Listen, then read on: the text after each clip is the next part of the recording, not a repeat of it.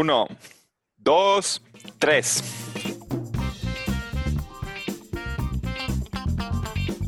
Hola, bienvenidos a esta patada corta en su edición Top 3 Juegos de la Semana con más relevancia para el fútbol fantasy. Mi nombre es Fernando Morales y acompáñenme por estos 15 minutitos aproximadamente para repasar los juegos donde podemos tener un mayor impacto o dudas en cuanto a nuestras decisiones sobre a quién alinear o a quién sentar. Vamos a estar subiendo este pequeño episodio todos los viernes, aclarando esas pequeñas dudas finas sobre los juegos del domingo y cualquier cosa, ya saben que de todos modos nos pueden buscar ahí por, por nuestro Instagram en Adictos al Fantasy. Entonces, vamos a darle.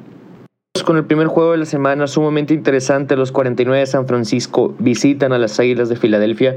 Este juego eh, está cargado de, de, carnita fantasy, dado que ambos llegan con una victoria la semana 1 y sobre todo que creo que ambos equipos tienen que demostrar que lo que sucedió hace siete días no fue, por así decirlo, un espejismo. Empezamos con un cuadro visitante, recordar que Jimmy G se está jugando su titularidad semana a semana por toda la expectativa que hay detrás de, Trey Lance y que a pesar de eso la semana pasada Jimmy G tiró más de 300 yardas y uno de anotación se fue limpio en ese sentido de, de en cuanto a las entregas de balón pero me parece que esta semana no nos debemos de ilusionar mucho con, con, los receptores de San Francisco. Sabemos que Divo Samuel tuvo un partidazo, 189 yardas, uno de anotación, recibió la bola nueve veces, pero definitivamente creo que eh, la defensa de Filadelfia es muchísimo más sólida que la de Detroit.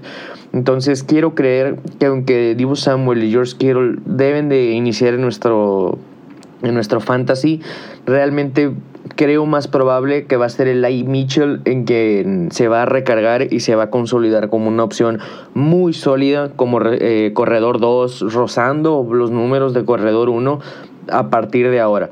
Eh, lastimosamente, Trey Sermon parece ser borrado por, por, por, el cuadro de entrenadores de, de, San Francisco, dado su baja de juego en, en los entrenamientos y ni modo, este es un deporte de oportunidad. Esperemos por ahí que, que Mitchell cumpla con, con todo lo que Monster no va a poder ser lastimosamente por lesión que Divo Samuel realmente tenga este, un juego sólido a pesar del, del difícil matchup que se le enfrenta y, y, sobre todo que George Kittle, que es como nuestro, eh, nuestra zona de confort, nuestro pick seguro a la hora de ir por una ala cerrada, este, pues cumpla.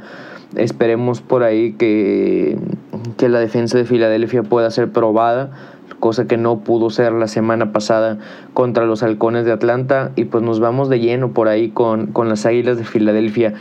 Jalen Hurts nos da a entender que es de verdad. La, la semana pasada eh, simplemente fue maravilloso, fue, fue exquisito a la hora de jugar, no se equivocó, le pasó por arriba eh, indiscriminadamente a cualquier defensor de, de, Atlanta finalmente se va con tres de anotación.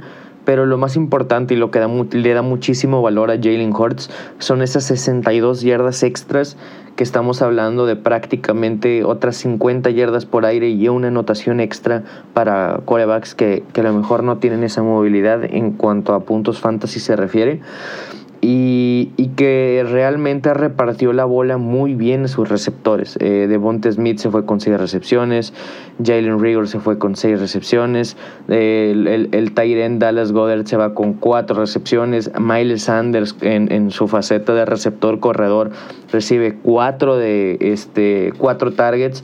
Eh, los tres primeros, Smith, Rigor y Goddard, se van con anotación. Entonces, si Jalen Hurts está bien, estos tres jugadores que menciono son sumamente relevantes para, para el fantasy. Y, y, sobre todo que surge el, el, personaje de Kenneth Wingle, que por ahí estaba sonando mucho en, en tema de en tema de, de, free agency. Tuvo nueve acarreos y, y uno de anotación. Simplemente quisiera eh, no echar las campanas al vuelo. Recordar que en un partido que estaba completamente definido, es donde surge este personaje. Vamos a esperarlo. Yo tengo ilusión, incluso yo lo tomé en un par de ligas. Entonces, vamos, este, vámonos cautos con, con Gainwell. Este, y así el análisis de esta semana realmente prácticamente todos irían de titulares. De, en cuanto a los equipos, no hay ninguno que me cause esa desconfianza. Simplemente en la parte de los, receptores de San Francisco no esperaría mucho. El segundo juego que me gustaría traer aquí a la conversación y me da...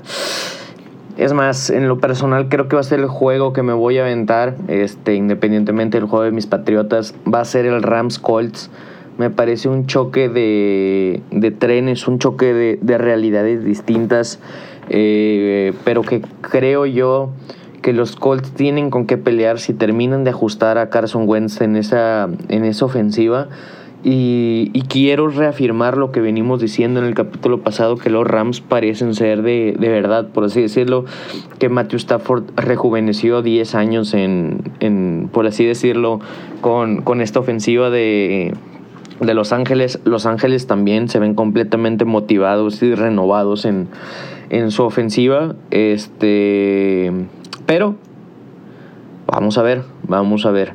Matthew Stafford eh, la semana pasada tiene un partidazo en, el domingo por, por la noche. Recordar que, que, era su debut después de muchos años duros y miserables en, en Detroit. Y finalmente parece ser que llega un equipo con, con receptores de verdad y con y con un staff de coacheo que le puede dar esa, esa digámoslo, voto de confianza y de proyecto sólido. Stafford se va con 3 de anotación, 320 yardas y lo más importante y que me gustaría resaltar es que realmente se vio involucrado prácticamente todo el equipo, a excepción de un jugador que ahorita mencionamos. Darrell Henderson tiene sus 70 yardas por tierra, eh, uno de anotación. Copper Cup tiene 7 recepciones, 100, más de 100 yardas, uno de, eh, uno de anotación. Por ahí surge el personaje de Van Jefferson, que, aquí voy a poner la primera fichita roja, porque sus 80 yardas realmente van en solo dos bombazos, eh, eh, jugadas por así decirlo aisladas, donde realmente no me transmite esa confianza de que estos números se vayan a, a repetir semana a semana la figura de Tyler Higby como el ala cerrada titular, muy sólida. Digo, no sé si esté disponible y si no, echen un ojo. 68 yardas, 5 de, 5 de recepción y por ahí el único que se vio relativamente perjudicado pues fue eh, Robert Woods que aunque salve el día con una anotación realmente los targets por ahí pueden eh, preocupar pero vamos a creer que fue eh, situación de una sola semana para, esta, para, para este enfrentamiento contra los Colts sin duda alguna yo repito a los cuatro jugadores que mencionamos si quieren jugar con Stafford, vamos de titular con Stafford. Darrell Henderson de titular. Robert Woods de titular. Vamos a darle ese voto de confianza esta semana. Y por último, eh, Copper Cup y Tyler Higby. Cinco en total serán. Este, ¿Por qué? Porque la defensa de Seattle humilló a los Colts la semana pasada a base de pases largos, situación que nos interesa mucho en tema fantasy. Y una vez que se abran esos pases largos, puede venir el tiempo de Darrell Henderson. Por su lado, los Colts tienen una semana sumamente complicada la semana pasada eh, Carson Wentz, aunque no lo hace mal, no termina de, asentarse. Y lo que más me interesa aquí es resaltar eh, la parte de Naim Hines, que se consolida, como lo dijimos en, las previas, como un, digámoslo, un flex muy interesante, semana a semana, por su habilidad de, cachar y de, y de correr. Para esta semana. Eh, yo iría con solamente esos dos jugadores de los Colts. ¿Por qué? Porque son los que sé que van a tener el volumen. Nos vamos a ir con Jonathan Taylor y con Naim Hines sin despreciar lo que pueda llegar a ser Zach Pascal, pero tenemos que analizarlo semana a semana. Este juego creo yo que puede, puede ser de sorpresa si los Colts terminan por, por engrasarse. Eh, Carson Wentz para mí no es mal coreback, pero necesita terminar de adaptarse, aunque seguramente se lo van a terminar llevando los Rams. Y ya para terminar esta pequeña edición de patada corta, quiero resaltar el último juego que, quiero ver y analizar porque sé que puede, puede tener repercusiones a lo largo de la temporada. Va a ser el Minnesota Vikings visitando a los Arizona Cardinals. ¿Y por qué me interesa mucho este juego? Porque creo que ambos equipos mostraron eh, sobre todo los Cardinals, lo que puede ser su potencial de cara a esta temporada.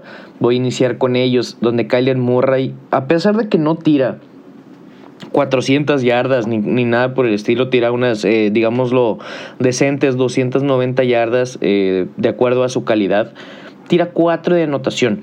Y, y el tema es que la defensa de los Titans no metió ni las manos. Hicieron lo que quisieron Murray y compañía con, con esta defensa, donde en realidad este de Andre Hopkins, Christian Kirk se sirven con la cuchara grande, eh, ambos con dos de anotación cada uno, donde la diferencia entre Hopkins y, Kirk solamente fueron, fueron, 13, fueron 13 yardas y una recepción, siendo Hopkins el líder.